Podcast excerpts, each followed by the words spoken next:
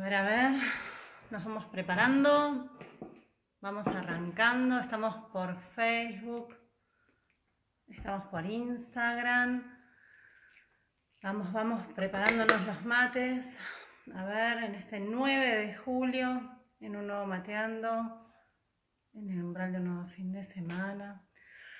Muy buenas tardes, mi nombre es Leonor Inés Pisanchi, en el umbral de un nuevo fin de semana. Gracias, gracias a todos, me estaban esperando, llego tarde en mi propia casa. Acá estamos, gracias, gracias. Eh, uy, cuánta gente, Maruldana, Grapone, Romy Mahmoud, amiga, María Julia Busberti, una hermana de la vida. Hola, hola, hola a todos, gracias, gracias por estar ahí. Matecito por medio, poner la pava, que no tengo mucha idea de qué vamos a estar hablando. Estuve leyendo un par de preguntas muy interesantes. Tengo un contenido para transmitir, pero vamos a ir viendo si estamos todos de acuerdo. Mari Castanos, hola, Alciarita, esta es una amiga de la casa. Eh, Dano, Córdoba, MN Cueros, Gabriela Zambotti, Estela Duvidio, Liliana Aguilera, Yamila Carapela, Rosana Lecese, ¡ay, qué lindo! ¡Oh, María Julia, una amiga de la vida. Metina Ávalo, desde Madrid. ¡Qué lindo! Hola, Leo, Adri, los calzo. En Madrid estamos a cinco horas de diferencia, ¿no? O sea que por allá estamos cerquita de la medianoche. Vamos a ver, gracias. Gracias por esto. Estás tomando mate a esta hora. Eugenia Pane, hola, eh, bueno, Leila, Ale Wagner, Lorena Gutiérrez, eh, sos una transmisora de verdades. Bueno, no sé si mis ex opinan lo mismo, pero me guardo el mismo gracias. hola. Cintia Barón, qué rico mate me hice con mi mascotita. Esta es nuestra mascotita. Vos sabés que estábamos viendo subtitular videos en inglés y, y demás, pero la verdad es que la presencia del mate me pone demasiado este, argento, así que me parece que no va a ser una buena idea, pero vamos a insistir y vamos a ver qué, podemos compartir en inglés. Eh, hola Leo, me encanta tu rula, o hacemos lo que podemos, no está fácil esto. Bueno, bueno, es muy tarde, Betina Ávalo desde Madrid nos dice, claro que es muy tarde, sí, claro que sí, gracias que nos acompañas, mates con miel y lavanda, qué rico, che, qué buena idea, Aldana. Qué bueno, eso me gustó. Eh, Sandra y Pato, Leguizamono, amigas. Estas son unas amigas soñadas. Gracias, gracias, gracias.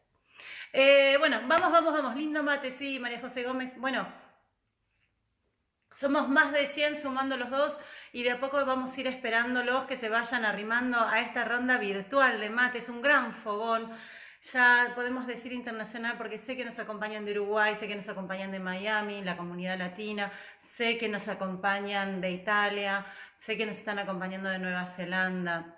También estamos por ahí por Francia, así que yo les agradezco muchísimo la gente de Chile, la gente de México, de Venezuela, de Colombia.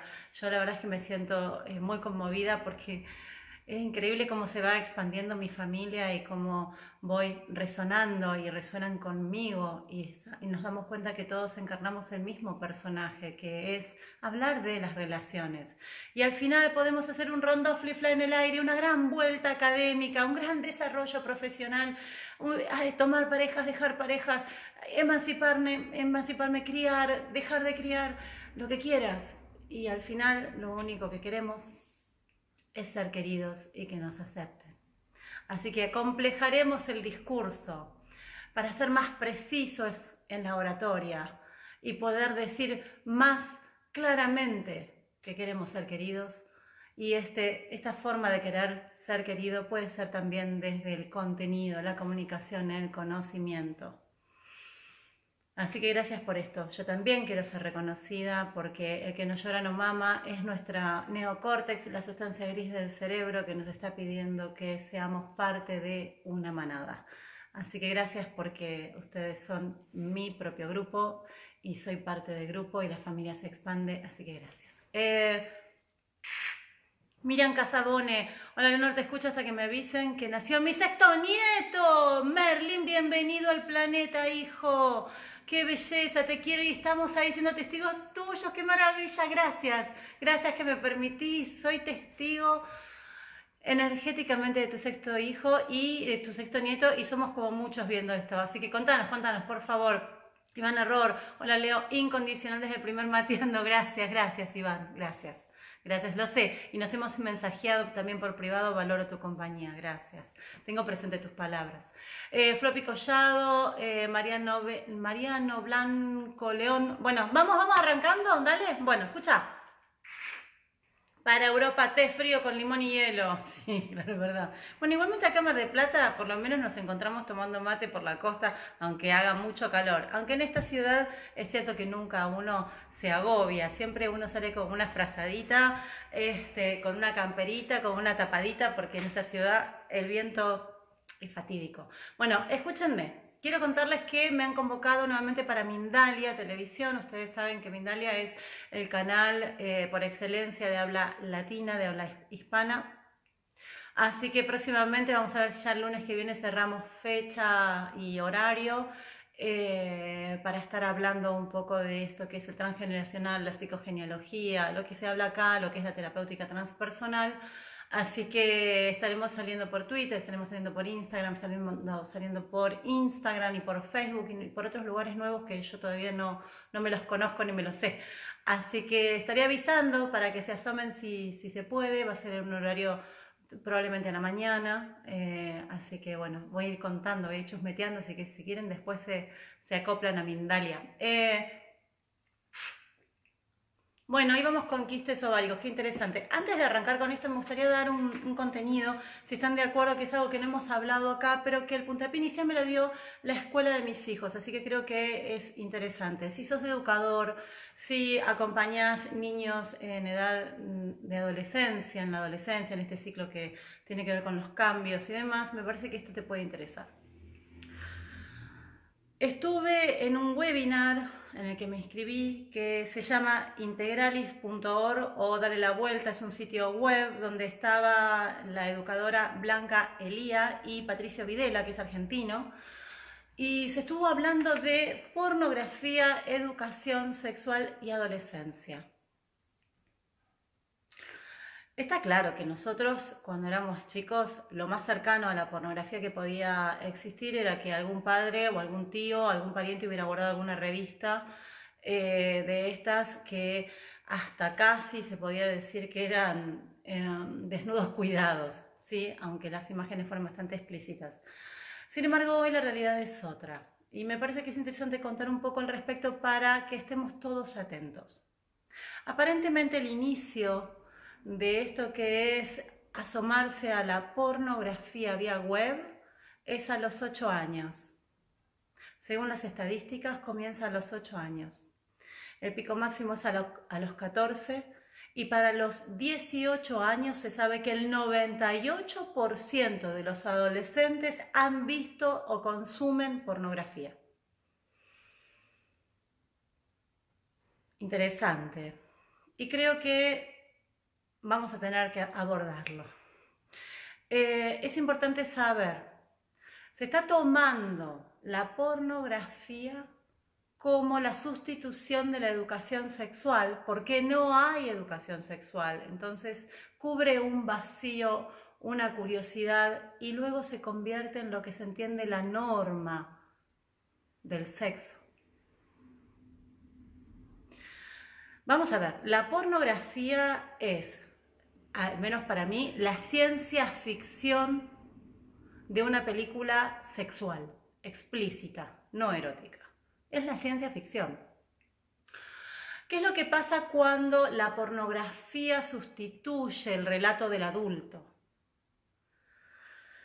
Se pierden los márgenes de realidad. Entonces se entiende que la normalidad de la sexualidad es eso que estamos viendo. Entonces creemos que esos tamaños son reales, que esos tiempos cinematográficos son ciertos, que esos cuerpos son, e, existen y es el cuerpo que yo debería tener si yo quiero tener esa respuesta de mi partener, independientemente de varón o mujer. Y se sabe bien que el 88% de las películas porno se basa en un maltrato y una cosificación de la mujer, ¿no? Esto, eh, la forma del discurso, el lenguaje, la tonalidad, el, tono y el modo, tiene que ver con el sometimiento a muchas veces la mujer. sin entrar en todo lo otro que tiene que ver con la zoofilia o, con la pedofilia. Estamos hablando de el, porno al que tiene acceso un adulto y que ahora está al alcance de un niño a través del dispositivo por el cual ahora nos estamos comunicando. ¿eh? Así que me parece importante que podamos ver y pautar con los chicos y hablar del tema. Tenemos que hablar del tema. Hay que hablar del tema, señores. ¿Por qué? Hace no mucho, mi experiencia como mamá, eh, había un juego llamaba Minecraft. Es un juego de cubos. Es un juego de cubos donde vos haces un burro que tiene forma de cubo y hay personas de forma de cubo y se construye como si fuera todo cubo. O sea, no puede ser más básico, más simple y más para eh, el inicio de, un, de, esto que son los juegos. Y eh, un hijo mío buscó em, cómo hacer un hijo, cómo tener un hijo en Minecraft. Empezaron a aparecer imágenes de dibujos animados eh, en triple X que no nos alcanzaban los dedos para eliminar eso. Entonces, vamos a tener que hablar de algo. Algo que dijo esta, esta mujer, eh, Blanca Elías, que en realidad ella es educadora y es parte de esto que es integralis.org y Dale la Vuelta, que es un sitio web que me parece muy interesante de lo que creo que tenemos que estar todos eh, interiorizados e informados al respecto. Ella dice algo que a mí me pareció fascinante. Yo sé que lo que te voy a decir es incomodísimo, incomodísimo, pero me parece bueno contarlo. Es, es mejor llegar un año antes que un día después de que un amigo intercepte a tu hijo y le cuente una tergiversación de la sexualidad. ¿Por qué? Porque ya hay chicos con síntomas del impacto emotivo que le genera ver pornografía explícita, que más allá de lo que puede ser triple X, es, viene de la mano tal vez de un amigo confiable, de un primo más, más grande, ¿sí? de un hermano mayor. Entonces necesitamos situar el tema y aunque sea nauseabundo por incómodo, lo siento señores, nos toca madurar en esta realidad. Así como nosotros nos profesionalizamos y hacemos cursos de capacitación y vamos mejorando la performance profesional, debemos seguir informándonos y actualizándonos a la hora de criar, porque esta es la realidad que tenemos. No podemos aislar a nuestro hijo de la realidad, debemos incluirnos en ella. Y esto es corazones. ¿Qué harías si ves a tu hijo viendo porno? No va a faltar el padre que diga le daría un cachetazo. O yo nunca vi porno, o no lo acepto, o lo retaría. Bueno, ¿sabes qué? Es al revés. Si tu hijo está viendo porno y vos estás ahí, no podías tener mejor oportunidad que sentarte a ver con él, parar la pelota y preguntarle, ¿así querés que te traten? ¿Esta sería la forma que vos tratarías al otro? ¿Vos crees que esto es lo normal? Y generar una escena de charla, si esto está pasando en casa. Ninguno de nosotros está exento. Para los 18 años, el 98% de los adolescentes han visto, conocen o consumen pornografía. ¿Qué nos pasa a nivel cerebral cuando nosotros vemos este tipo de películas? Nosotros, todos. Nosotros vamos a liberar un, por torrente sanguíneo una gran cantidad de dopamina. La dopamina es esa hormona que genera adicción, que está en todo estupefaciente, en la comida, en el erotismo, en la sexualidad, en el orgasmo, en lo que nos gusta. Entonces yo tengo un gradiente de dopamínico por ver algo y luego quiero más de esto, entonces voy a tal vez doblegar mi tiempo de exposición a una, a una película, porno o varias películas o consumo. Al cabo de un tiempo puede ser que yo esté sometido o abstraído de esta realidad al punto de empezar a generar una adicción. Esto también es parte de la consulta. ¿eh?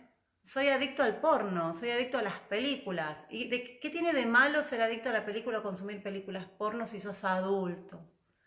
Nada, pero muchas veces puede estar implicándote tu vínculo con tu pareja o que estés alterando tus relaciones o tus responsabilidades, como es el efecto en cualquier eventual adicción, que te resta la libertad para poder hacer otras, otras acciones. Entonces, y el no poder parar de pensar y de no querer dejar de encontrar un espacio para hacerlo. Esto no significa que esta persona esté todo el tiempo eh, generándose sexo como una suerte de onanismo o, no, sino que eh, generándose placer, perdón, sino que está consumiendo algo que está alterando su libertad de acción. Ahora, si vos vivís con alguien que consume porno y vos estás criando, eh, al cabo de un tiempo vas a tomar a tu hijo y te vas a ir de ahí.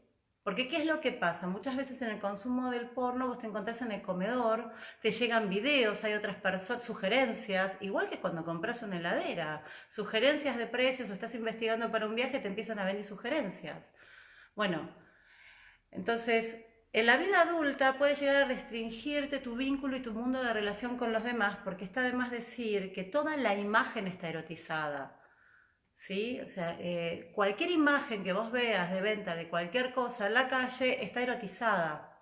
Aquellos que están intentando restringir el consumo o porque son adictos al sexo o adictos al porno, eh, lo primero que hacen cuando entran a un hotel es sacar la televisión y cortan las redes para que no tener posibilidad de acceso a eso porque es un dopamínico para él. Entonces, cada uno de nosotros podemos tener em, adicciones diferentes porque nuestro cerebro es, es más adicto a alguno, a determinados componentes que otros cerebros. Ahí es donde encontraremos la biología, el transgeneracional, el género, un montón, el momento de tu vida en el que estás, Todas esas son componentes terapéuticos, pero lo que hoy quiero presentar como disparador para que se pueda hablar en sus casas, si es posible, si se animan, porque la verdad es que es esto, o tercerizan la sexualidad de sus hijos, y no sé ustedes, pero yo acá quiero meterme en relación a mi crianza, es, hay que hablarlo. ¿Por qué? Porque es un link, estás a un link de acceso de una película que puede alterar la percepción de tu hijo del mundo de las relaciones y sacarlo de ese espacio de aparente inocencia. Y entonces vos vas a ver a tu hijo y vas a decir, nah, mi nene. Sí, sí, tu nene, mío, todos, todos los nenes, en la búsqueda, en la exploración, en la inquietud, en la curiosidad. Ni bien tu hijo es adolescente, vos como padre pasás a ser un tonto. O sea, es parte del desarrollo de la individuación Duele, pero dejas de ser un ídolo para tu, para tu hijo. ¿Sabes por qué? Porque él tiene que empezar a emanciparse y buscar su propio terreno. Es ahí donde los educadores son fundamentales. Y si hay y no están desbordados por todas las planillas que tienen que presentar y se encuentran en el aula cuando se vuelve a la normalidad y, tienen la posibilidad de ver esa, esa, y tienen esa chispa de acceso al, al chico, los nenes, los adolescentes hablan si le das la confianza, cuentan, pero no a los padres necesariamente. Es ahí donde tenemos que tener una red de tíos de sustitución, de, tíos de sustitución me refiero a esos amigos del alma, yo los tengo, a quienes a mis hijos le digo cualquier cosa, podés también hablar, si, te, no te animás, podés hablar con la tía, con el tío, con eh, eh, el novio de la prima, pero que son personas cercanas a vos y que frente a una situación van a poder contarte, esta es la red y es la trama. Entonces me pareció muy interesante y me gustó que fuera la iniciativa del colegio. Este, bueno, nada, esto. Y esto que hablaba de que somos analfabetos afectivos, sí, somos minusválidos emocionales en muchos aspectos. Y en este punto, que tiene que ver con, la por, con el porno o con las películas eh, de, alto voltaje, de violencia también, eh, todos tenemos que ser parte para explicar que esto no es normal. Yo he tenido casos de varones que han tenido disfunciones porque eh, el, contenido, lo que se espera que el varón haga, está fuera de lo que realmente puede el varón dar. Y lo que la mujer puede satisfacer o aceptar está fuera de lo que en muchos valores familiares, educativos o de conformación psíquica de una mujer serían aceptables. Sí, entonces esta mujer contaba que en Estados en Inglaterra hubo un montón de mujeres que se hicieron operaciones de clítoris para dar con la talla de determinada actriz porno que tenía ese voltaje de clítoris. O sea, ¿ustedes están dándose cuenta de lo que estoy hablando? Entonces me parece que eh, tenemos que hacernos cargo y situar el tema. Y así arrancamos en Mateando de hoy, educación sexual. bueno, voy para acá. Eh, cualquier cosa eh, dentro de, de, la, de, la, dinámica que yo tengo terapéutica puedo acompañar, pero por favor sepan que la adicción al porno es cierta, que se debe tomar en serio y que se atiende con cualquier tipo de adicción, pero que hoy el grupo más vulnerable son nuestros hijos y que nosotros somos en este punto analfabetos por, por, ignorantes porque esta realidad no nos tocó, no es el porno que se veía cuando nosotros éramos chicos porque eventualmente encontrábamos una revista eh, y lo más picaresco eran programas de vedettes a la noche con posiciones raras y era todo lo que se podía ver que era también una cosificación, se naturalizó y todas queríamos, y ahí hubo una gran generación de anorexia y de bulimia, ser parecidas a las chicas de la tapa de revista de la época de los 80, 90 y de los años 2000. Actualmente eso lo estaría también cubriendo esto que son las mujeres, que es importante saber, una película porno lleva mucho tiempo de elaboración, a veces son 3, 4 semanas para hacer una escena. o sea que lo que vos estás viendo, y es lo que hay que explicarle a los chicos, esta es ciencia ficción del sexo, esto no es verdad. Del mismo modo que vos le decís, Spider-Man, te puede picar una araña, no te va a salir por más que quieras, la araña de la, de la muñeca, estos ritmos, estos gestos, este, estos cuerpos no son ciertos, no son la norma, no, no corresponde. ¿Por qué? Porque debemos vincular en la charla del sexo la amorosidad. ¿Qué valor tiene el sexo sin amor? Es solo un acto. Donde el varón eyaculará y se querrá ir a su casa y la mujer querrá volver a su lugar. Se llama reflejo de huida, estudiadísimo. Ahora, cuando queremos quedarnos y conectar con el otro, es que hay amor. El sexo es un vínculo sagrado, sagrado de comunicación. La intimidad es un espacio sagrado de comunicación donde en una gota de mi sudor voy a estar transmitiéndote toda mi información, todos mis miedos, todo lo, lo que tiene que ver con el inconsciente de mi familia. Nosotros no nos comunicamos a través de los fluidos genitales como nos han eh, hecho creer que tal vez si nos cuidamos, si nos ponemos un preservativo, nos llega algo. Nos conectamos por el sudor, nos conectamos por la saliva, por el olor. Por eso el cabello púbico, el pelo púbico, tiene olor, porque es biológico, es para atraer al otro, para la cópula. Y estas maravillas de la evolución de nuestra filogenesis, de nuestro desarrollo en la manada para ser reconocidos por la sexualidad, para dejar la mejor progenie, de nuestro desarrollo en el sistema límbico, donde podemos conectar con el pasado, el romance, lo que hizo hoy, a la mañana, que me gusta para hoy a la noche, lo que puedo pedir, lo que podemos charlar, está dentro del contexto de lo sagrado. En una gota de sudor, en una gota de saliva, mi mucosa, mi mucosa en la boca, es un laboratorio, es un escáner que está viendo si hay potencial futuro con esta persona. Esto está estudiado desde la antropología. Entonces, yo, la mujer tiene muchos más mediadores en su boca para poder percibir si este es un macho o una hembra, en caso de que sea un partener de mismo género, eh, que sea apto para la convivencia, la, relación, el cuidado y la progenie.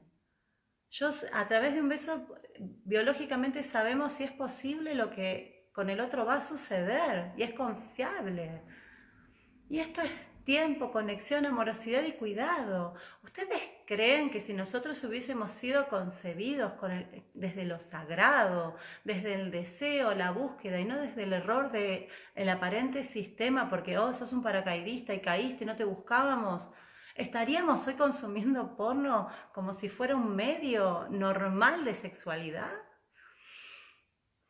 Desde lo sagrado no habría touch. Y no tengo nada contra los touch, guarda. Los he consumido, los he tenido, pero me refiero que es un momento de tu vida, no es la media. El cerebro cambia, las hormonas cambian, porque el ambiente en el que vivo está cambiando constantemente. Por eso no es la norma lo que nosotros vemos o lo que nos han enseñado de la sexualidad dentro de determinados eh, condicionamientos para que vos luego a la mañana vayas y fiches a la empresa. Porque tampoco está dentro de la norma que si yo estoy ovulando y quiero un hijo, mi marido se vaya de gira. Porque entro en frustración sexual. Y ahí luego tengo alteraciones en el ciclo menstrual, tal vez un quiste en el ovario. Entonces son cosas como para ir contemplando y tomar en serio que ahora nuestros hijos están a un link de distancia de las películas triple X que tal vez vos consumas o que tal vez eh, te den asco y las rechaces. En la dinámica terapéutica es un recurso que la persona busque para estimularse, películas. Es como lo que se está hablando ahora del sexting. Se naturalizó el sexting, que es el sexo virtual, porque en, el, en este confinamiento no podemos tener físicamente contacto con ese que nos gusta, entonces estamos a distancia. pero no creo que hemos contemplado la adolescencia y los chicos que tienen el mismo dispositivo que nosotros.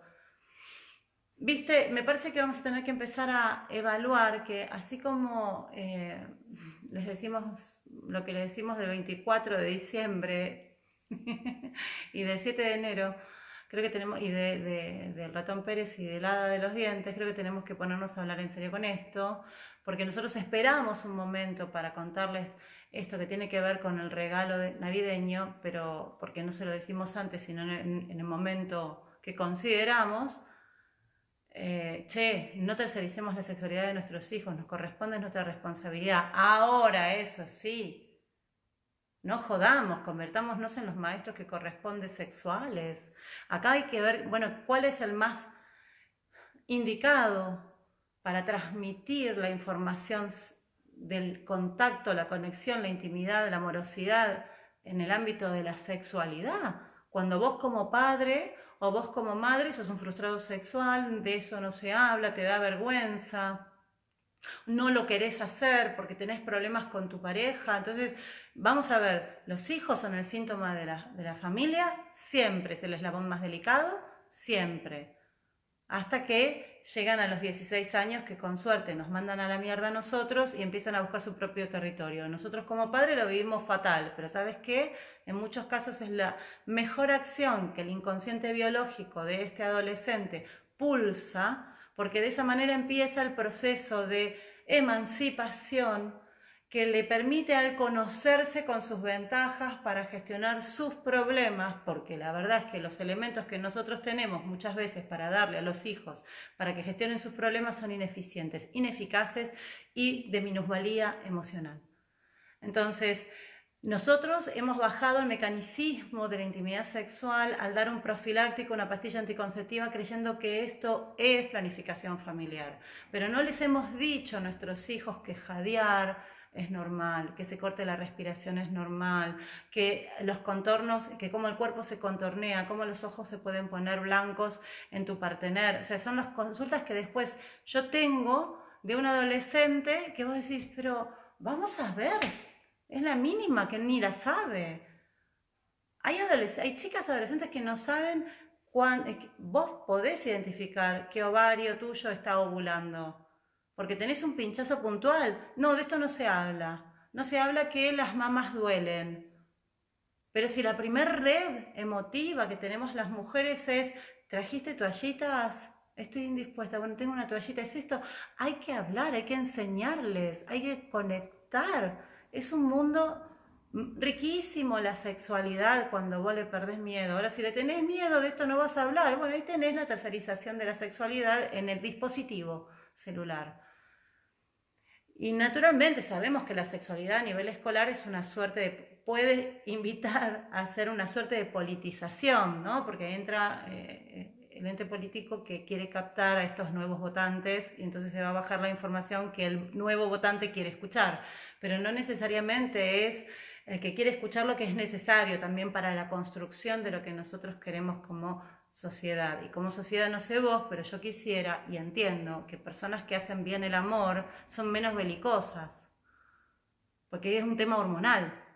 Si vos conectás con la pareja le das tiempo a la intimidad, tiempo es charla, olor, conexión, espacio, risa, mimo, contacto, no necesariamente lo que nos han enseñado que es penetración como coito, sino la intimidad de la relación, vos no solo tenés un sistema inmunológico elevadísimo, y esto es neurociencia, psicoinmunoendocrinología, buscalo, está comprobadísimo, sino que tenés personas naturalmente menos belicosas.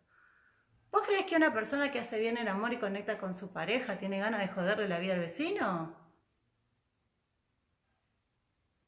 Entonces nosotros nos vamos a la montaña a meditar, nos hacemos los retiros espirituales, jugamos con el gong, con el cuenco, con ya sé le metemos el yo soy, hacemos mil cosas porque somos seres muy espirituales. Pero si no cubrir las necesidades básicas que tienen que ver con los mediadores hormonales, que tienen que ver con la sexualidad, el reconocimiento del otro, la manada, quién sos vos en tu grupo, si no cubrís esas necesidades como tomar agua y comer, nunca estarás integrado. Y así vamos nomás, qué lindo grupo, somos más de 200, vamos, vamos. Eh, María Paula Donofrio, aún recuerdo las revistas de vecino, 41 años más tarde tenía 5, no entendía nada, gracias por abrir este tema. No, gracias a ustedes, realmente la sexualidad es un tema que nos corresponde, somos responsables de la sexualidad de nuestros hijos hasta que ellos sean grandes. Y no solamente hablando con ellos, sino haciéndonos cargos nosotros de la sexualidad que llevamos y que tenemos. Hay que hablar. ¿Sí? Muy bien, excelente, me dicen increíble, gracias, gracias, gracias. Oh, qué lindo, perdón, me, me, fervoricé probablemente, pero son temas que en consultorio, la sexualidad es un en consultorio, yo me meto en la cama de todos mis consultantes siempre en la pregunta, ¿el sexo que tenés? ¿Es el sexo que decías? Y se entran a desplegar unas historias de interesantes. Entonces es muy importante conocer la anatomía femenina, la anatomía masculina, los valores, los intereses, el para qué fue concebido el varón, para qué fue concebido la mujer desde la evolución, para entender por qué los varones tienen un interés distinto al de la mujer y que tiene una coherencia en el orden biológico. Las mujeres arrancamos en la sexualidad con menos 10 de ganas. Siempre, porque ese porcentaje me permite a mí elegir el mejor macho para la mejor progenie y el mejor momento para concebir. Mientras que el varón siempre está disponible para todos los tiros en más de 30% con deseo. ¿Por qué? Porque naturalmente él es el encargado de traer niños al sistema. Pero yo no puedo tener el mismo deseo que el varón, porque cuando yo estoy embarazada tengo que suavizar mi erotismo. Porque tengo que quedarme más quietita. Lo que no significa que no vas a tener sexo. En mujeres que tienen un alto voltaje sexual embarazadas, y es muy interesante porque ahí se activó el, el transgeneracional y entonces hay que preguntarse, che, ¿qué heredé de la abuela para que yo tenga deseo tan fuerte, erótico y sexual y me anime a tanto estando embarazada? Y ahí te enterás que la abuela fue abandonada embarazada o que el abuelo tenía a alguien por ahí mientras ella estaba con su este, ingravidez, que término, ¿eh? Como para ir contando un par de cosas. Una genia, como la explicas? Gracias. Em, Sos una ídola, besos. HPV me están preguntando, Mirta Telo, me saludo. Qué linda que sos, amiga Luz Paz. Vos sos linda, bella. Hay que hablar de esto con los hijos siempre. Sí, si le rompes mucho los, los quinotes, los pibes te prestan la cara y se van. Es importante saber que a la hora de hablar con los chicos vos tenés un periodo de atención. No te vayas mucho al pasto porque te ponen la cara como diciendo, uh, ahí viene el sermón. Se pudren y después te das cuenta que no registró nada, pero hizo la acción de buen hijo poniendo la cara y escuchándote. Así que bueno, para cerrar, les invito a que se agreguen a esto que es Dale una vuelta, es un sitio web o integralis.org, es una es de vanguardia en esto que tiene que ver con la pornografía y la educación sexual, es un sitio español, ¿eh? donde también nosotros en Argentina estamos eh, siendo convocados. Violeta Delisi, una actriz, escritora de mi ciudad, me dice, es tal cual, Leonor, gracias. Hay muchísima ignorancia sobre estos temas, ahora continuaremos aprendiendo. Vos hacías algo de las brujas que estaba re bueno. ¿Te bajan las persianas? Dicen acá, son, ¿te bajan las persianas los pibes? Sí. Eh, clarísimo como siempre, gracias. Digo, Peca Lamar, hola, bienvenido. Vos sí que tenés semanas súper, súper álgidas trabajando en la radio, haciendo tus vivos. Gracias por asomarte, gracias. Eh, Mi cabeza quedó enroscada como tus rulos y esto recién empieza, Agustinillo MDQ. bueno, muy bien. Em, claro, culturalmente no se impusieron el sexo como tabú. Bueno, yo no sé hasta qué punto nos lo, impusieron como, pero después teníamos películas como Camila, eh, creo, que era Tacos Altos, tenías la, picardía de esto que tenía que ver con em, los comediantes y, las vedettes. Yo no sé, un tabú sí para hablarlo, pero después se expresaba y, o se, se mostraba sugerentemente. Mira, es una necesidad básica que debe ser cubierta. Y como tal es, ¿en qué términos? Nosotros ya sabemos que el tronco cerebral es el que necesita la cópula para la progenie y eso es, no me importa cómo, pero hay que copular. Pero el cerebro nuevo, que es desde donde nos comunicamos, es el que necesita la, caricia, la amorosidad, el cuidado, el entendimiento, ¿sí? O sea, eh, ¿Quiénes tienen mal sexo? Los que no se sienten reconocidos por la pareja, tienen un sexo ineficiente, defectuoso. Defectuoso porque no cubre su necesidad, está intentando cubrir la necesidad del otro sin contemplarse a sí mismos. El abuso de género es abuso de género independientemente de hombre o mujer. Y muchas veces que el varón se sienta obligado a responder a las demandas de las mujeres es también abuso de género. Lo que las mujeres pueden decir después de este contacto sexual con él es un abuso, es un maltrato, está mal. Entonces son cosas que tenemos que hablar.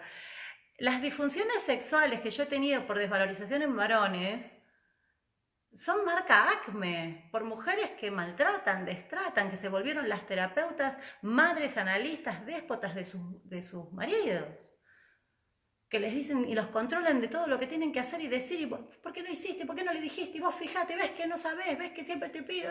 A la hora de tener sexo, contame cómo no vamos a entender. Y las mujeres que han dado a lo largo de la historia contraprestación sexual a cambio de comida. Y las de casos que tengo en consultorio de mujeres que han dado sexo para retener un varón.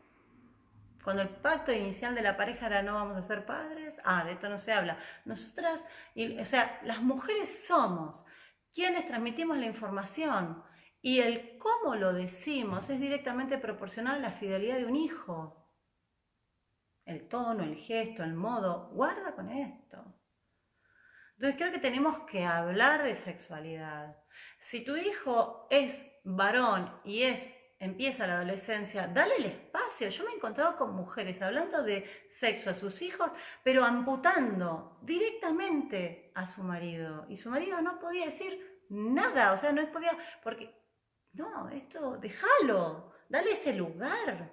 Démosle el lugar al que sabe del cambio fisiológico de un varón, el varón. O sea, funciona así.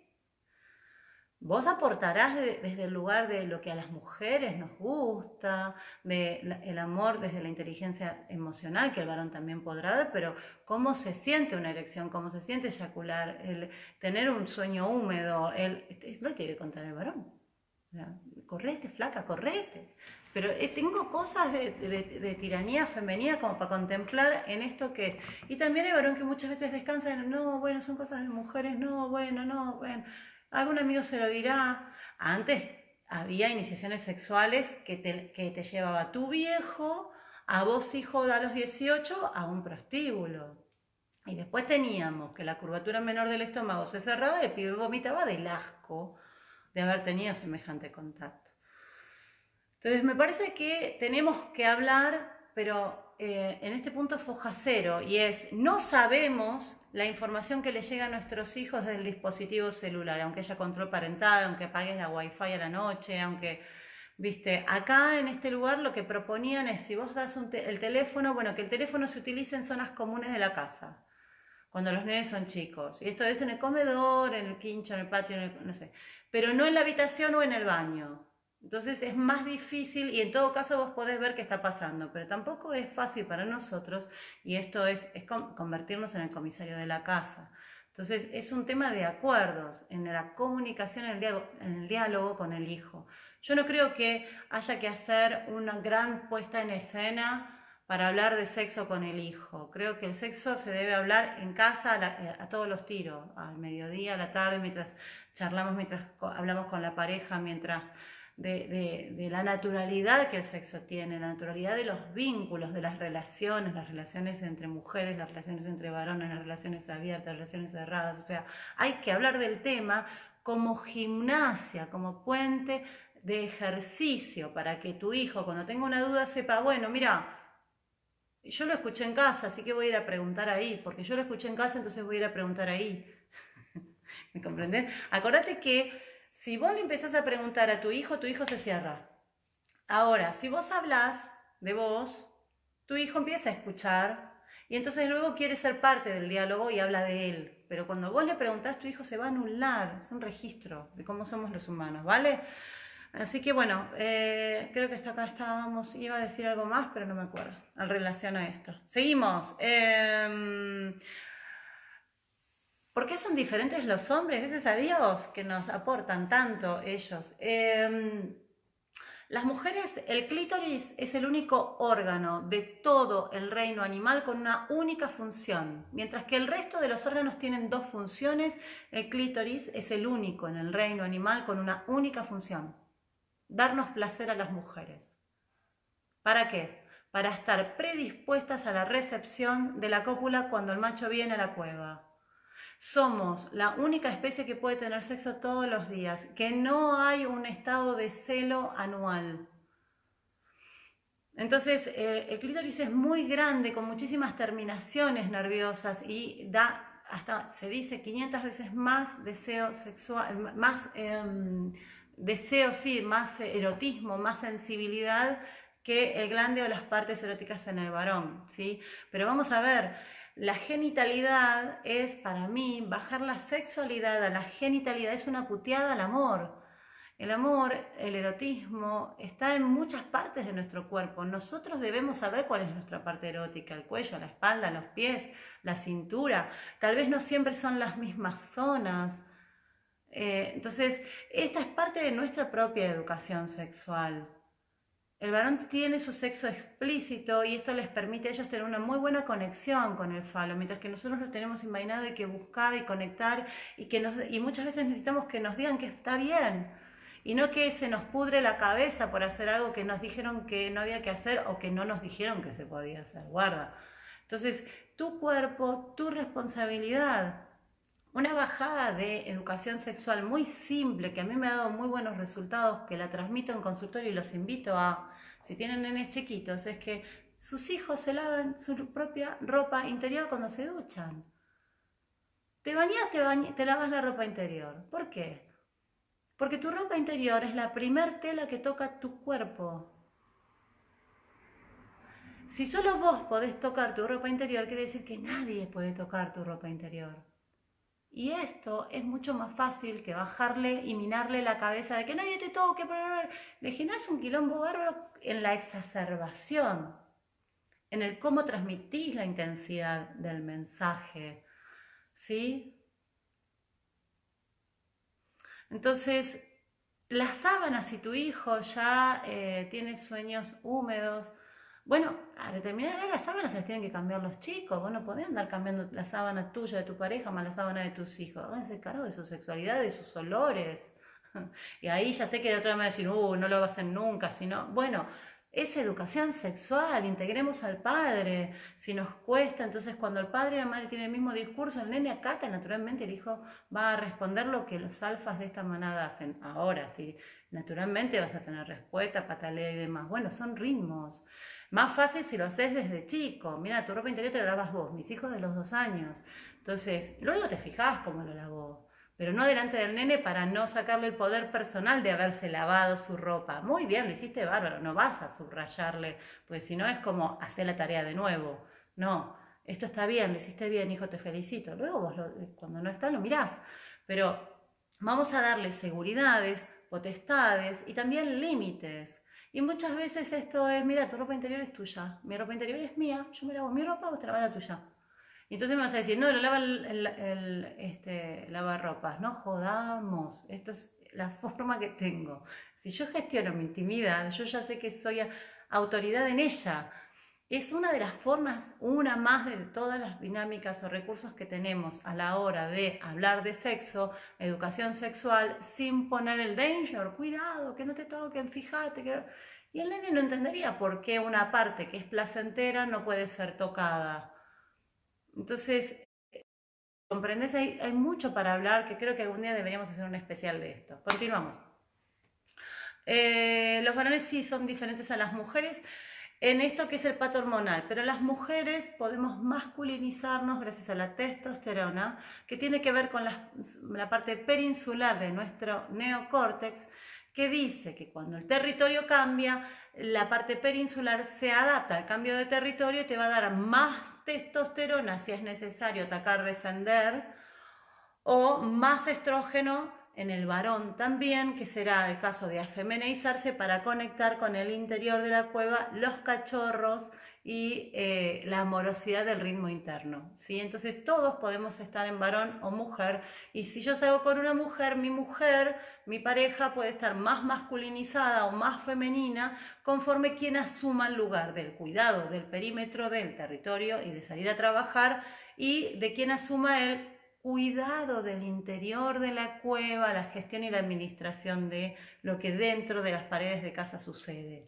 ¿sí? Entonces, no importa si yo salgo con un varón o con una mujer, uno va a hacer una gestión masculina y uno va a hacer una gestión femenina que no tiene que ver con eh, género, sino con roles de territorio. Así como hay alfas, betas y reservas, está macho y hembra y es el que hace esas acciones y hay alguien a quien le sale más fácil porque tiene más de esta hormona para pasar a esa acción. ¿sí? Entonces es importante ser distintos porque nos permite ser más aptos, más capaces, porque alguien tiene que quedarse adentro y alguien tiene que salir si algo sucede. No, pues si salimos los dos, ¿quién cuida los, los cachorros? Esta es la evolución de nosotros como mamíferos. ¿Por qué somos mamíferos? Y, eh, porque nosotros, si nos quedábamos en reptiles, los, hijos nos llegaban adultos porque eran fáciles de depredar. Nos desarrollamos como mamíferos para enamorarnos del otro, que el otro siga viniendo y juntos criemos al cachorro. ¿Por qué? Porque si hay papá y mamá, tiene mucha más chance de llegar adulto entonces es una de las, terminologías, una de las intenciones biológicas como propósito de supervivencia. ¿sí? Bueno, continuamos.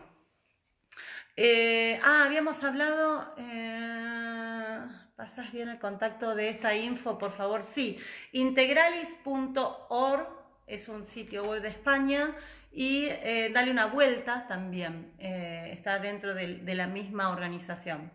Em, algo más me habían, me habían dicho, gracias por abrir el link de esta página web española, ahí está, ya lo dije. Eh, qué bueno que les interesa. Ah, Glenda Carraro, ¿qué pensás de la serie Netflix Sex Education? La veo con mi hija. La veo con mi hija más grande, la que tiene 17 años, ¿eh? Sí, claro. Es un Sex Education es una serie con sexo bastante explícito, arranca el primer capítulo nomás teniendo, viendo la intimidad de, los, adolescentes y cómo ellos se van abriendo espacio a las dinámicas diferentes de la sexualidad que hoy se presentan. Hay muchas dinámicas porque el sexo es variado y distinto por cada pareja y por cada individuo. Y ahora las posibilidades de vivir esa sexualidad son más cercanas que antes. Entonces, esta serie habla al respecto. Así que yo la veo con mi hijo, Glenda, ¿no? Eh, Ay, yo había algunas preguntas que me habían hecho eh, una genia, ¿cómo explicas? Gracias. Eh, a ver, a ver, a ver. Ay, algo me habían hablado. ¿Qué clase show? Gracias, Henry Anthony Fajardo Leal. eh, tiqui, tiqui, tiqui. Bánquenme que estoy buscando unas preguntas que me habían hecho. En, en realidad, bueno, escúchenme todo lo que pasa en el útero. Creo que me habían preguntado sobre fibromas. El fibroma en el útero. Eh, no es lo mismo fibroma que mioma, sí hay diferentes adaptaciones porque una tiene que ver con la musculatura lisa del útero que está regido por el em, tronco cerebral. Eh, y luego está, hay otra parte que es eh, la, parte más mm, mesencefálica, que es un poco más cercana a, los tejidos externos y después tenés la parte del ectodermo que tiene que ver con la parte de la mucosa. Entonces, son diferentes hojas embrionarias, no es lo mismo algo en el cuello del útero que un endometrio o la endometriosis o el fibroma o el quiste o sí, vamos y ven nódulos, son todas cosas que hay que ver puntualmente cuál es el síntoma, desde hace cuánto, pero más remite a la pareja, ¿sí? Entonces, hay una mm, vertiente que dice que las primeras prostitutas, recordemos que las primeras que las mujeres no podíamos trabajar y que lo primero que hicimos para generar dinero fue dar lo que sabíamos dar y esto era nuestra compañía. Cuando se estudia en relación a, la civilización, o se lee en relación a la, civilización, las cortesanas, la prostitución, las acompañantes sexuales, este, eh, las castas, la homosexualidad, es que es fascinante, fascinante, porque eh, reflejan la necesidad de un momento tiempo de algo que estaba oculto, mal vivido o que era para determinados grupos sociales y no para todos los grupos sociales. ¿sí? Eh, ahora bien, las primeras prostitutas para ocupar el útero y no quedar embarazadas, se ponían piedritas. Esto es lo que he leído al respecto. Y mm, el fibroma simularía esto, es para que el útero lea eh, que el útero está ocupado, entonces no puedo alojar bebé. ¿Esto significa que si tengo un fibroma no voy a quedar embarazada y es un anticonceptivo natural? No, solo significa que la adaptación biológica de la musculatura lisa del útero está contándonos que esta hembra no quiere tener un hijo con este macho. Por eso, dentro de la intimidad de la consulta, buscaremos desde cuánto de esto. ¿sí? Ahora, el HPV es del cerebro nuevo, y habla de que el sexo que tengo es un sexo fuera de mi norma. No es que está fuera de la norma, sino que está fuera de mi norma. Y esto es, estoy haciendo algo que me avergüenza, estoy haciendo algo que me pone en peligro, estoy haciendo algo que no está bien para mis valores. Y a veces nos encontramos con, por ejemplo, Estamos explorando el cuerpo del otro, somos jóvenes, adolescentes, no sabemos o sabemos, pero tenemos un sesgo en relación a esto y de pronto me encuentro con la genitalidad de mi pareja y lo estoy viviendo mal, sin penetración inclusive. Por eso se dice que es de contagio sexual, pero he tenido casos en consultorio que han habido eh, manifestaciones de HPV sin contacto y esto tiene que ver cuando entramos a la trama de que, mira, yo estaba en el auto con y la verdad es que él me hizo hacer y yo, me pidió y yo cuando lo intenté sentí náuseas, me dio asco, no estaba bien y avancé porque no quise quedar como una tonta y no, no avanzar y entonces estas cosas que suceden humanas, que hacen que yo me inmunodeprima y luego tenga una adaptación en esta hoja embrionaria que es la mucosa, que es neocórtex, y que me está contando que yo no me siento a gusto con esto. Entonces la inmunodepresión es frente a un atentado, yo bajo mis defensas y me vuelvo vulnerable a lo que luego llamarán contagio. Esto que te acabo de decir aplica a todo, porque me han preguntado hoy en cuanto a enfermedades autoinmunes. Bueno, la enfermedad autoinmune es algo que mi organismo me está contando que yo estuve bajo mucho, mucho estrés, sintiéndome agredida, atentada en mi integridad y mi organismo se inmunodeprime y aloja una información. Y ahí tenés la hepatitis o tenés también la fiebre reumatoidea, el HIV, o sea, todo lo que tenga que ver con eh, no me he podido defender de esto. Y el HPV también remitiría a esto. Ahora yo te pido, por favor, el útero es no por nada le llamamos un órgano sagrado y es un órgano que cuenta mucho de lo que se heredó en esta familia en relación al contacto sexual y a, la concepción. Entonces, el útero dice esto, pero también la zona genital del varón cuenta lo mismo, ¿sí? Entonces, cuando nosotros hablamos con varones que tienen un antígeno prostático alto, que están teniendo adaptaciones en testículo, que están teniendo impotencia sexual o eyaculación sexual, también nos está remitiendo el, la desvalorización en el orden del sexo o el no querer embarazar a una hembra o el sentirse este, despreciados por la pareja o que con, ello, con la persona con la que yo quiero copular, esa persona no puede copular conmigo o me rechaza o está fuera de la norma, o no sé qué lugar ocupo en esta casa porque resulta que mis hijos me están eh, exigiendo tanto que yo no estoy pudiendo tener sexo con mi mujer, son cosas que se van a ir contemplando.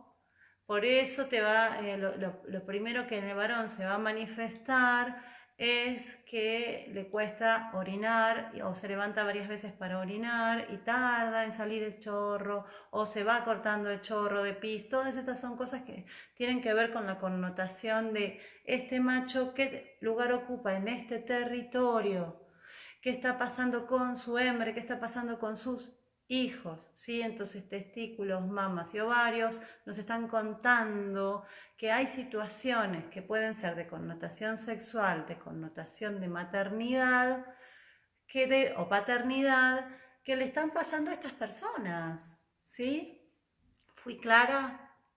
Digo, muy bien, espero haber respondido. Vieron que estoy intentando responder más general porque las preguntas son tantas, yo les agradezco un montón.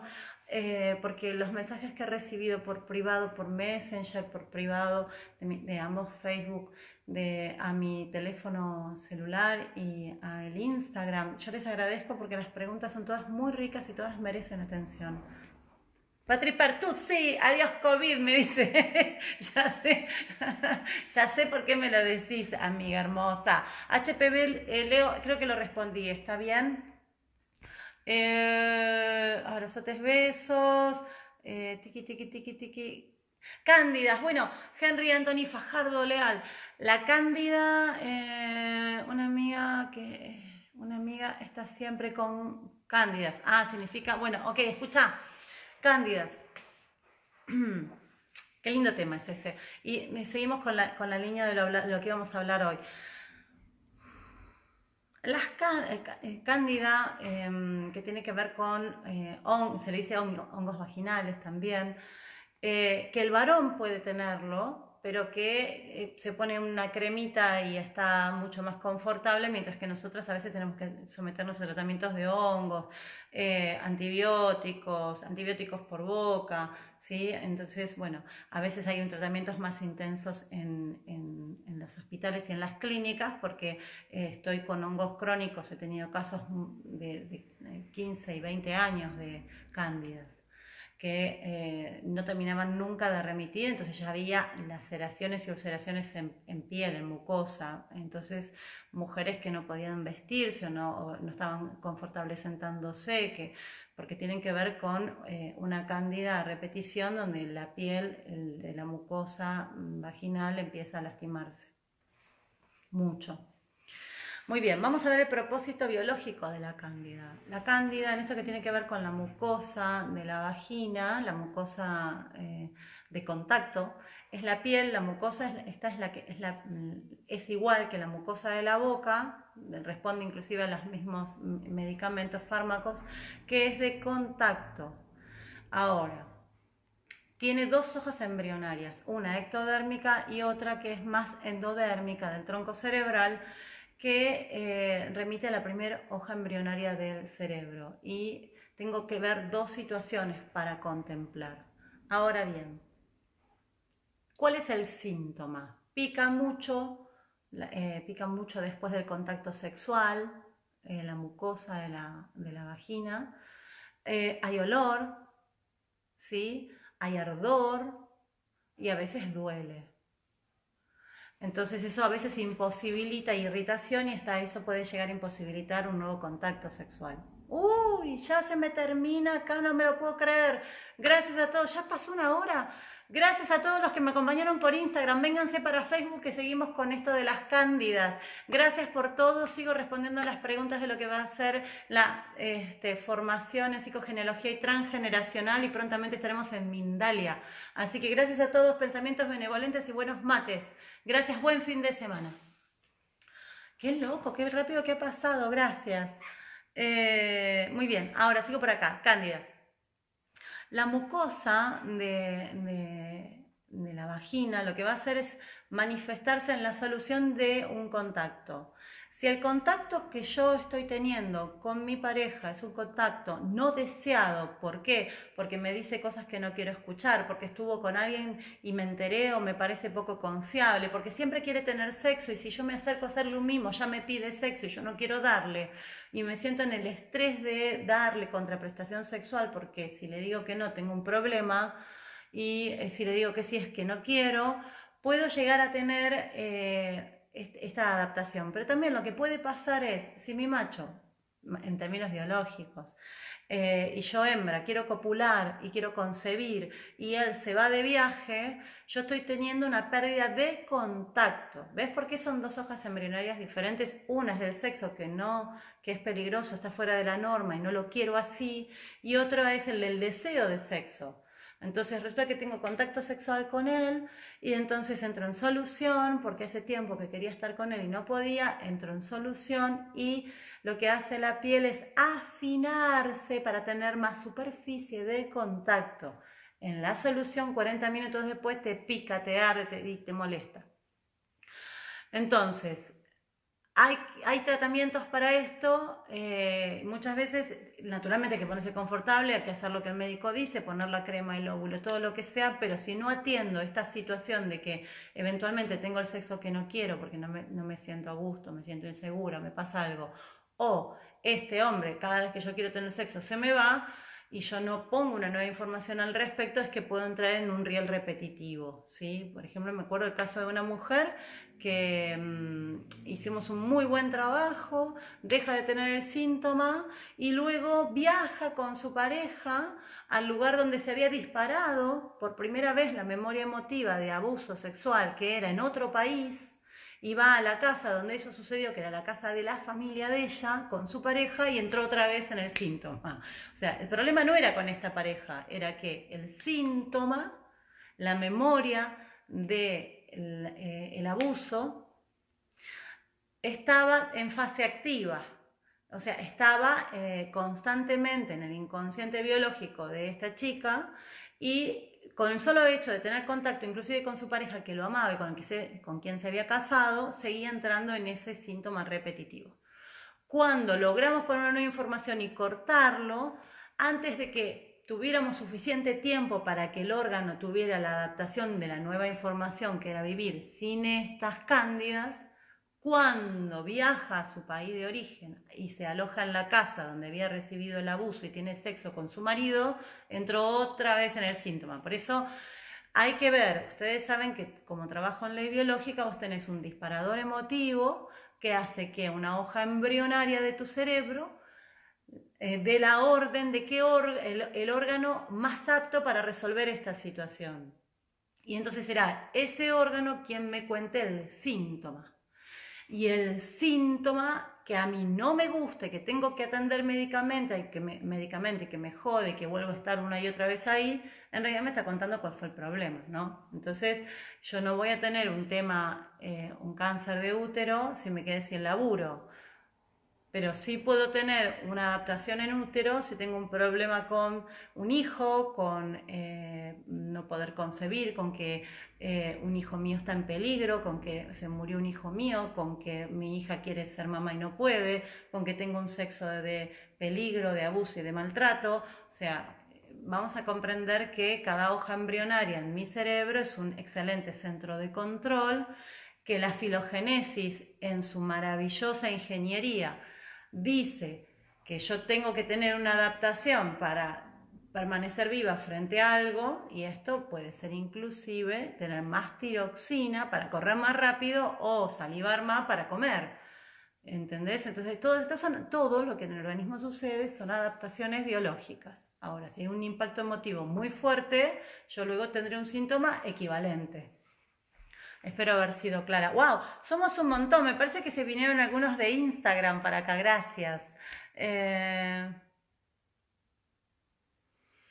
Milagros Blas, falta de deseo sexual. ¿Qué tema este? Che, ¿por qué no hacemos un especial de, sexo, che? ¿Qué les parece? Alejes en la cabeza, Lorena Gutiérrez. Sí, es verdad, de tu vieja. Ahí va, eh, ahí va, ahí va. Falta de deseo sexual, prolactina alta. Uy, esa la tuve yo. Eso evitaba que yo pudiera ser mamá. Eh, lo atendí, he atendido muchos casos al respecto. Leo, ¿se puede tener recuerdos sexuales a los tres años y no poder darle forma? ¿Y por qué empezar a recordar más de 40 años después?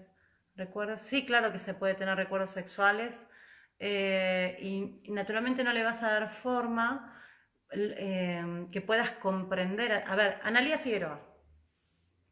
Bueno, la pregunta es, Leo, ¿se puede tener recuerdos sexuales de los tres años y no poder darle forma? ¿Y por qué empezar a recordar más de 40 años después? Escucha.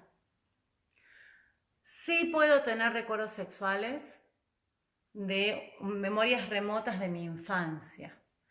Y no le vas a poder dar forma porque el cerebro que hizo un imprinting, guardó la memoria, filmó lo sucedido, tenía tres años. Y vos hoy tenés más de 40, por ende, hoy con más de 40, aquello de los tres no tiene coherencia para ser interpretado por un cerebro adulto, sino que tiene la coherencia de un niño que vivió esa experiencia. Ni buena ni mala, porque no me decís nada, simplemente la, se vivió y hay una memoria guardada. ¿Sí? Entonces, eh, ¿y por qué se empieza a recordar más de 40 años después? Porque ahora es seguro. Tu inconsciente, tu alma, tu ser, considera que ahora es seguro recordar. ¿Por qué ahora es seguro recordar? Porque ya tenés los elementos para gestionar lo sucedido. Por eso muchas veces en consultorio, en la charla no hay recuerdos y en la hipnosis suceden esos eventos de la primera infancia. Y cuántas veces uno hablando vos te quedás así y decís, ay, pero espera, espera, espera, y te recordás algo que te sucedió. ¿Cuántas veces viendo el noticiero, tomando eh, un café con una amiga, hablando con una pareja, o tu hija te cuenta algo de una amiga, vos decís, ah, pero espera, espera, esto es como un déjà vu o un insight, un recuerdo con una emoción detrás, y vos decís, espera, esto, esto me pasó. Entonces vas y se lo contás a tu prima y tu prima te dice, no, a mí me pasó lo mismo. ¿Con quién te pasó? Con el tío. Me pasó lo mismo con el tío, con la tía, con la abuela, sí, en su casa. ¿Y por qué antes no y ahora sí? Porque ahora tu alma que está, o tu ser, tu inconsciente, tu eh, em, mente y consciente, consideran que es seguro porque tenés los elementos para gestionarlo. Esta es la base por la cual hoy tantas mujeres manifiestan las situaciones de maltrato, abuso que se han vivido y que mucha gente está diciendo, ¿y por qué no lo dijeron antes? Que no, no, se acordaban antes. Muchas veces no, no te acordabas, muchas veces no sabías que eso no estaba bien y que era abuso, y muchas veces decís, yo esto lo tenía presente, pero ahora puedo contarlo, porque hay manada hay familia, hay red, hay un consciente planetario que le da lugar a esta memoria guardada en mi inconsciente. Y el inconsciente, que es el 97% de nuestra realidad, es como si fuera la caja negra del avión, guarda todo lo que pasó en el vuelo. Y cuando algo sucede tenemos que ir ahí a buscar qué fue lo ocurrido. Así que Analía tiene mucha coherencia lo que decís, pero no intentes psicologizar en tu mente de adulto lo sucedido con el niño, porque lo que se vive de niño se siente en la trama del niño y hay que volver a ser niño para conectar con eso. Por eso el recurso que se utiliza es la hipnosis o la línea de tiempo para esto. Yo puedo contar porque mi mamá me pegaba, mi mamá me retaba, mi mamá me encerraba, yo tenía fea ropa y entonces nos reímos de la fea ropa y lo ridícula que yo era. Pero cuando conectas con la emoción, ya no es lo que mamá hacía, es lo que estoy sintiendo. Y entonces yo soy un adulto que puedo ir a conectar con esa nena y yo como adulto, Analía Figueroa, Conecto con la analía chiquitita, la contengo, le doy información del futuro, le doy mi amor y sano esa experiencia de dolor. ¿Mm? Laura Morcia, sí, me dice, bueno, eh, mm, muy bien. Ah, claro, por eso me preguntaste de la prolactina alta, ya que estoy buscando el embarazo. Ok. Em, ah, antes me habían preguntado por eh, picor en la cabeza, em, ¿no es cierto? Era alergia en la cabeza Lorena Gutiérrez, ya somos íntimas, Lore. Bueno, la alergia en la cabeza, todo lo que es alergia eh, es un... Bueno, a ver. Hay que buscar puntualmente a ver cuán alergia es si no es que sea una descamación que pica. El comportamiento del órgano es similar, pero el disparador emotivo es otro. Una alergia es una situación que me superó de manera que fue abrupta, inesperada y me superó. Superó mi capacidad de gestionar este estrés. Esto sería eh, el disparador emotivo de una alergia. Ahora bien, por ejemplo, mi viejo ahora, mi papá, mi papá, me, cuenta mi mamá que se levanta, porque no me lo va a contar, claramente es un hombre fuerte, no te cuenta esas cosas, pero mi vieja me cuenta que cuando que él se está levantando la noche que le pica el cuerpo y se rasca todo. Claro, se hace no sé cuánto tiempo que no nos vemos y no lo abrazo. Entonces, eh, mi papá está en pérdida de contacto, como yo de él. En esta pérdida de contacto, cuando alguien lo toque, cuando alguien lo abrace, cuando alguien le diga te amo, papá va a entrar en solución y va a tener el picor. Y esto que te cuento de mi viejo es en todos los casos, todos nosotros, que es parte de la situación que estamos viviendo hoy, ¿no? En la pérdida de contacto yo entro en fase activa, la situación queda en suspenso, la piel lo que hace es afinarse, entonces yo estoy en hiposensibilidad. Ahora, donde alguien me toca, donde alguien me mimosea, me dice que me quiere, yo estoy mejor, me siento tranquila, el cuerpo al inicio de la solución de esta pérdida de contacto empieza a picar y mucho, mucho, mucho. Picor fuerte. Esto es uno. La alergia es, en realidad es un bioshock, es una situación donde yo tuve ah, eh, un susto grande, un estresazo grande y eh, el órgano que se encuentra en mayor contacto de la situación aloja la información. Podría ser lo que huelo, lo que escucho, lo que me toca, lo que estoy comiendo, entonces, ¿cuántas veces hemos hablado que si yo, por ejemplo, estoy en el patio y escucho un ruido abrupto o me llaman y me dicen, mira, te dejo, no quiero más estar con vos o alguna situación muy dramática en relación a alguien muy cercano.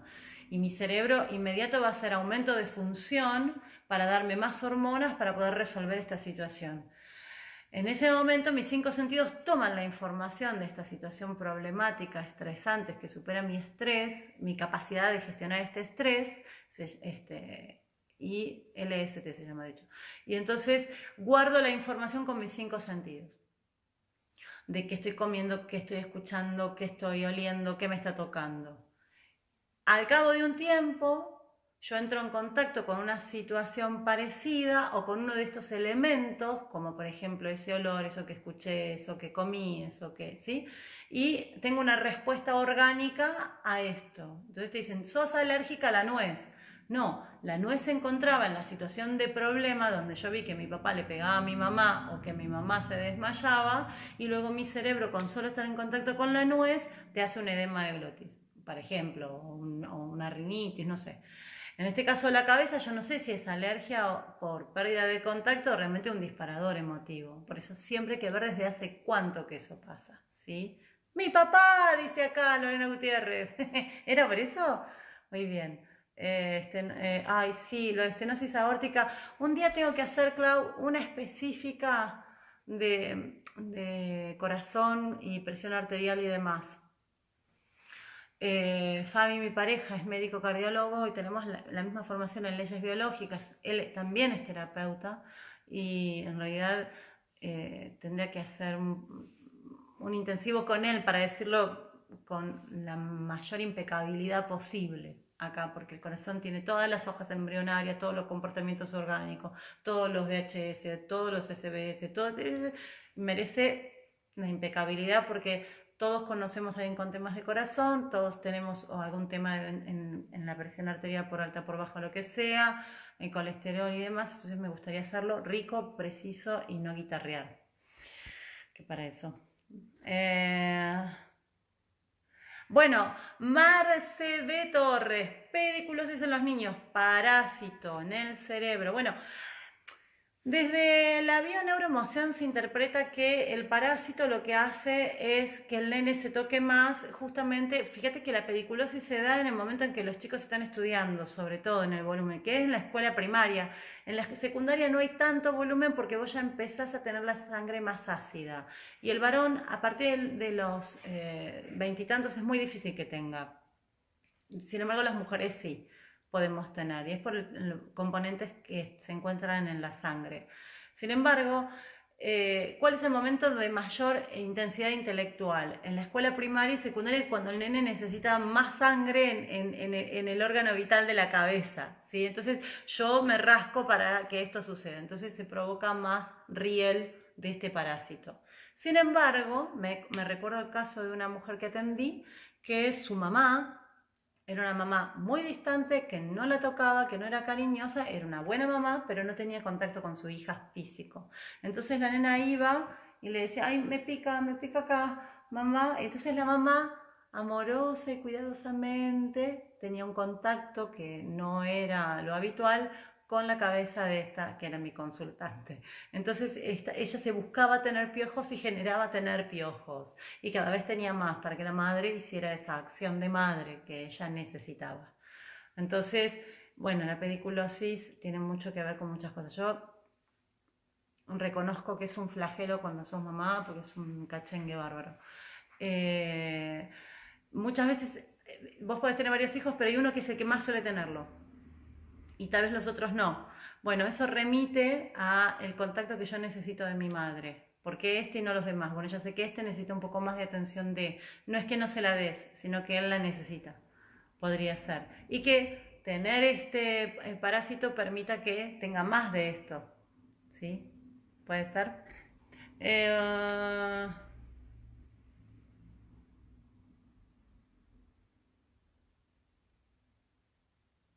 Puede ser, Lorena Gutiérrez, es probable porque mi madre, lo de la cabeza, que le pica la cabeza a tu mamá y tiene una alergia, es, es probable porque mi madre es una italiana madraza y tuvo una situación de estrés grande justo hace un año a, mimar mucho más a ambos. Entonces, sí, esto puede ser corazón, sí.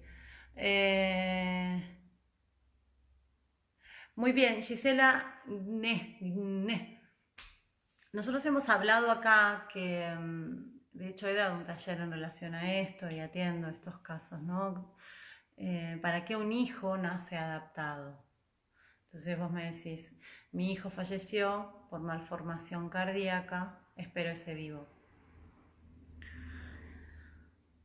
Eh, los hijos se adaptan a lo que sucede a los padres, o sea, el corazón para la tercera semana ya está conformado en el útero de la madre. Quiere decir que aún antes de vos ser consciente de un embarazo, el corazón de tu hijo ya estaba formado. El corazón siempre remite a territorio. El corazón es territorio, es manada, es familia, es el lugar donde yo vivo. Entonces, si yo estoy en un lugar donde comparto mi casa con otros y no, no la siento propia. Si yo tengo un marido que constantemente está siendo intervenido por su familia, interceptado por la atención de otros, eh, o no está o se ausenta o pierde trabajo o perdemos casa, perdimos nuestro lugar, el corazón de un hijo puede contarnos esto. Y lo digo con mucho conocimiento porque mi familia todos tienen problemas de corazón. Por eso yo estoy con un cardiólogo. ¿Ves lo que es la lógica transgeneracional, del concepto biológico, del concepto cuántico, del inconsciente y del alma? Intentamos encontrar soluciones a lo sucedido, pero el corazón siempre remite a el desorden en el territorio. Lo que el corazón nos dice es qué está pasando con la familia, con la manada, con el lugar donde estoy, con la capacidad de poder alimentarme, porque si mi marido pierde casa, pierde trabajo, el territorio se ve alterado. Así que Gisela, espero haberte ayudado con esto. Lo que sí sé es que cuando un nene se enferma, hace algo que se llama sacrificio biológico. El sacrificio biológico es lo que hace un miembro de un clan, y esto sucede en todas las especies, inclusive hasta las marabuntas lo hacen, que son unas hormigas de un centímetro africanas, que es que ponen su cuerpo para que la manada siga a ritmo de manada, sobreviva. Así que Gisela, tu hijo, ha hecho algo muy amoroso por su familia. Y el pacto amoroso es ese. Eso es lo que, se tenía, lo que tenía que suceder y él nos lo está contando. Lo que tiene con que sean niños es que el niño no tiene conciencia corpórea y mm, sale del cuerpo, trasciende sin mayor dificultad. mientras que los adultos tardamos más porque nos creemos el cuerpo, porque llevamos mucho tiempo en él y entonces la percepción de dolor y de estar encerrados en nuestro cuerpo hace que sea más difícil la trascendencia. En el caso de tu hijo, la realidad muchas veces puede ser distinta. Así que gracias por aportarnos esto, Giselle. Bueno, muy bien. Eh, por favor, ojalá se pueda hacer todo lo relacionado al corazón. Bueno, dale, dale. Eh, bueno, me parece que ya estamos, ¿no? Janina Bianchi me pregunta, falta de orgasmo con la pareja pero masturbándose sola sí, experiencia de abuso en la infancia. Bueno, espera, espera, espera, espera, espera. No siempre alguien que tenía una experiencia de abuso en la infancia no puede tener un orgasmo con penetración. Muchas veces gente que no ha tenido abusos no puede tener un orgasmo con penetración. Y mucha gente que ha sido abusada tiene orgasmos con penetración. Por ende, se ve en el particular. No es que es todo para todos. Pero sí podría ser. Eh, eso sí podría ser y lo tomo. Pero orgasmos con la pareja, eh, sí, hay un montón de casos eh, en donde mm, en este momento yo no puedo tener, en este momento o nunca he podido tener un orgasmo con penetración. Y me he encontrado fingiendo un orgasmo para que todas las partes estemos tranquilas. Pero la verdad es que muchas veces remite no confío en la pareja, pero no porque no confío en esta pareja, sino porque no confío en el género opuesto. Puede ser, pero se debe tomar en el particular, ¿sí?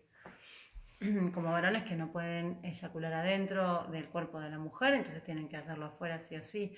Entonces, bueno, hay que ver siempre en particular, son temas muy fascinantes. La verdad es que sería como, ya porque pasamos más de una hora y no sé cuánto, pero eh, es un tema, si ustedes están interesados, hacemos un especial de, sexo. Eh,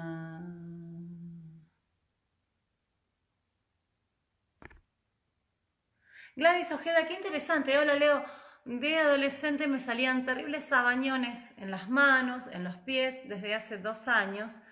Eh, que me volvieron a salir. Yo tengo 46 años. Bueno, los abañones son como un aumento de función de tejido que tendría que ver bien si es porque te estás protegiendo de algo o hay una desvalorización en función de algo. Pero nos puede ayudar qué te pasó hace dos años atrás para ver por qué haces más, sería más dedo, por qué se pone más resistente. Pero voy a averiguarlo un poco más, lo del sabañón. ¿eh? Voy a averiguar, porque quiero saber si es... Eh, si es tejido o si es piel, si es piel o si es, eh, sí, pero debe ser neomeso, pero lo quiero buscar mejor, así pero tiene que ver seguramente con desvalorización. No creo que tenga que ver con pérdida de contacto, pero lo voy a buscar mejor, Gladys. ¿Me lo recordás la semana que viene? Gracias. Ana Gutiérrez, genial, gracias, gracias, gracias. Bueno, creo que ahí va, ¿no? Mm,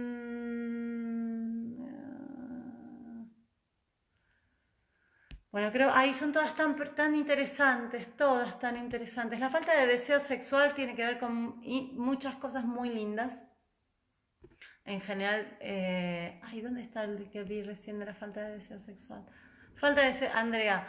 Bueno, la falta de deseo sexual depende de qué momento de mi vida me encuentro, qué está pasando. No es necesariamente con la pareja, pero también puede ser con la pareja. Siempre hay recursos. Ahí es donde se hablaba un poco de esto que es las películas triple X que me pueden ayudar a fantasear, o las películas eróticas que son más del gusto de femenino.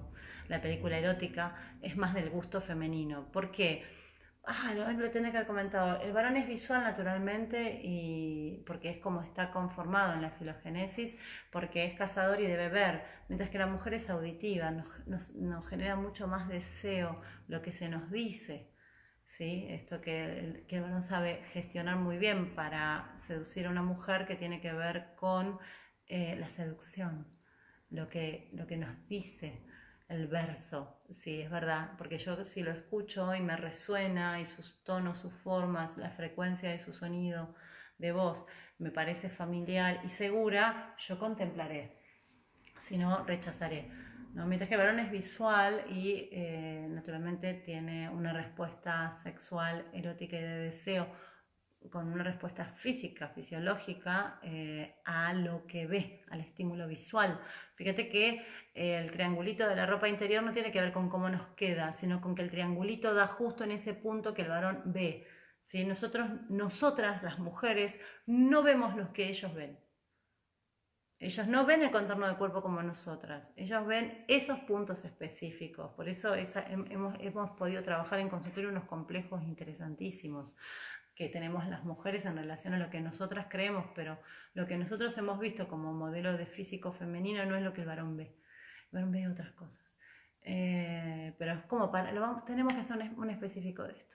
Falta de deseo sexual puede tener varias eh, interpretaciones y tiene que ver con el ciclo de mi vida, con el momento en el que me encuentro, si no me siento valorada, si me siento desvalorizada, si simplemente em, no hay un propósito para, estar, para tener deseo, puede, ver que no, puede ser que no, no lo exista. También puede ser que yo me encuentre en una mm, eh, fecha aniversario de algo que me pasó a mí en esta altura del año, en otro momento, de una separación, una muerte, un estrés grande, o que justamente tenga la edad en la que mi familia pasó algo en donde lo mejor es como propósito de preservación no tener deseo, porque tal vez significaría traer un hijo en términos o en condiciones que no son seguras para la, lo que fue mi familia de antaño, ¿sí? Entonces, si, la, si mi mamá a los 40 años queda embarazada de, una mujer, de un hombre fuera del matrimonio para contarte algo y yo tengo esta edad ahora, mm, capaz que no tengo muchas ganitas de tener sexo, como para no atraer el peligro. Podría llegar a ser. Sí. Bueno, Janina Bianchi. Eh, gracias, se me sale el corazón por haber preguntado, pero te contesté, Jani. Ah, espero que sí. Bueno, bueno. Eh, sí, charla de sexología con Mariana Melis. con Mariana Melis, la doctora radióloga especialista que se nos va a Milán. Es una mujer maravillosa que uno quiere tenerla cerca, porque todo lo que cuenta lo dice muy lindo, puede ser algo que es un bodrio, pero ella lo cuenta y es divertidísimo, así que ella debería dar la charla de sexología porque ella sabe mucho. Eh, ah, Cristina Arena, gracias. Hermoso momento, Néstor García. Orzuelos. El orzuelo no es lo mismo arriba que abajo, pero siempre remite a un aumento de función de tejido de lo, mm, que hace que me esté defendiendo de, de un ataque. Y esta, esta defensa de un ataque que tiene que ver con cerebelo y que tiene que ver con la parte eh, tejido no es conectivo. Em, yo estoy haciendo un aumento de función para protegerme de algo que pude haber visto, de algo que pude haber recibido, que puede ser un peligro. Por ejemplo, si yo me peleo o me entero o leo algo de alguien que me siento, siento que me agrede, puedo llegar a ser un orzuelo. Si leo un mensaje o si me entero que mi ex eh, que está con mis hijos dice o hace algo, yo puedo intentar querer eh, defenderme de no ver o de ver algo. ¿sí? Entonces iremos viendo cuál es el ojo que se está manifestando, me está diciendo de qué me estoy defendiendo. No es lo mismo que sea el ojo derecho, que sea el ojo izquierdo, eh, que sea arriba o que sea abajo. Así que es muy interesante el tema de ursuelos, Néstor. Así que la pregunta sería, ¿hace cuánto está este, este ursuelo? Y nada, ¿eh? dos días antes, ¿qué? Pero ahí, ahí cerquita, cerquita. Uy, neuralgia en el trigémino, hace 15 años y después de este tiempo me volvió nena, Mabel Doncel. Escuchá, estás bruxando, es por bruxismo, es por cervicalgia, ¿qué es? El trigémino es un dolor, ¿qué pasa ahí? ¿Qué pasa ahí? Que, esto es como un palazo a la cabeza, ¿eh? es un, el trigémino es un dolor que no te permite pensar en las partes más agudas. Han habido casos de personas que se golpeaban la cabeza contra la pared para calmarlo, porque es desesperante. Pero si me lo estás escribiendo no debe ser tan intenso. Así que, ¿qué pasó? ¿Qué pasó? Si vos no tenías antes, ¿qué fue lo que pasó ahora que se parece a aquello para tener la misma adaptación? Y eh, de qué, sobre todo, de qué lado, dónde duele más, ¿no? Qué lindos estos vivos, Gise Cancina, gracias.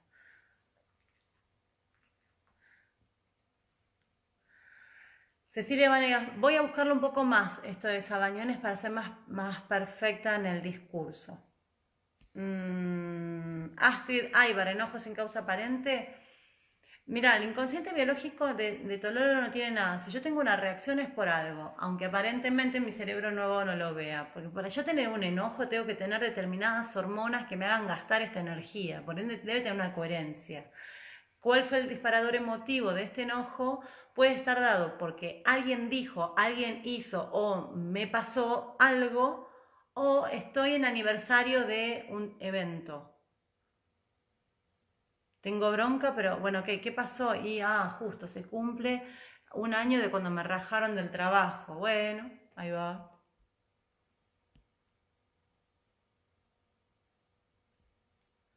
Marcela Castillo, sí, a la alopecia en nenes de 6 años, muy bien. ¿En qué parte de, en el remolino, pero cuál? ¿Remolino de adelante? ¿Remolino de, ¿Será el remolino de atrás? Uy, me quedo sin batería. Em, hay que ver acá qué pasa porque la alopecia remite a problemas en la autoridad de la casa, entonces en los nenes. En los nenes, yo tengo un problema con, con, con quién es la autoridad de quién yo tengo que responder. Entonces resulta que papá y mamá son intensos y no se ponen de acuerdo. También puede ser por pérdida de contacto, que aquel que me tocaba murió, desapareció, no está más. Podría llegar a ser, pero hay que verlo en particular. Pero perder pelo es en general por exceso de contacto, no me los, quiero sacar de encima, no me los banco más, no los entiendo, no sé qué quieren hacer, se dicen, se desdicen, no está claro eh, la autoridad, basta. Y entonces como no puedo verbalizar, el nene no insulta, no dice, no expresa, se manifiesta a nivel orgánico. O es que realmente hubo una pared de contacto, ¿no? Puede ser. Bueno, vamos terminando con un montón de, respuestas que no he podido dar. Gracias a ustedes. Mabel Doncel, un palazo en la cabeza, ¿viste? Claro, algo pasó. Un tic nervioso en un ojo, bueno, eso tiene que ver con eh, hay una situación en la que vos te quedaste detenido en algo que quisiste atrapar y ver o en algo que no quisiste ver. Por eso no depende de qué ojo es, Carlos. Si es Carlos María Reinaudi. Si es ojo derecho ojo izquierdo, no es lo mismo. Si vos sos diestro, ojo derecho es pareja, trabajo, papá. Y ojo izquierdo es tu función de, de, de tu padre, ¿no? Tu función de ser padre o tu función de ser hijo. Si sos zurdo, sería al revés. Entonces, un tic tiene que ver con algo que quiero atrapar, porque hay una, ahí está la parte de la corteza motora que nos está contando de una situación de hay algo que quiero atrapar visualmente y no puedo, o hay algo que no quiero ver porque por favor esto que estoy viendo es terrible. Un tic de una mujer que atendí en el en, sí, obviamente enojo, era porque mm, estaba con el Facebook en la compu y de pronto ve que una mujer le hace un comentario como si fuera la novia a su pareja. Y como iba, eh, iba para arriba todo, iba, y eso se desespera por volver a encontrar ese mensaje. Entonces, desde ese momento tiene justamente en esto que es la, la corteza motora del cerebro, este tic que se atendió, lo atendí con hipnosis. Pero bueno, hay que verlo. Bueno, muy bien, vamos terminando.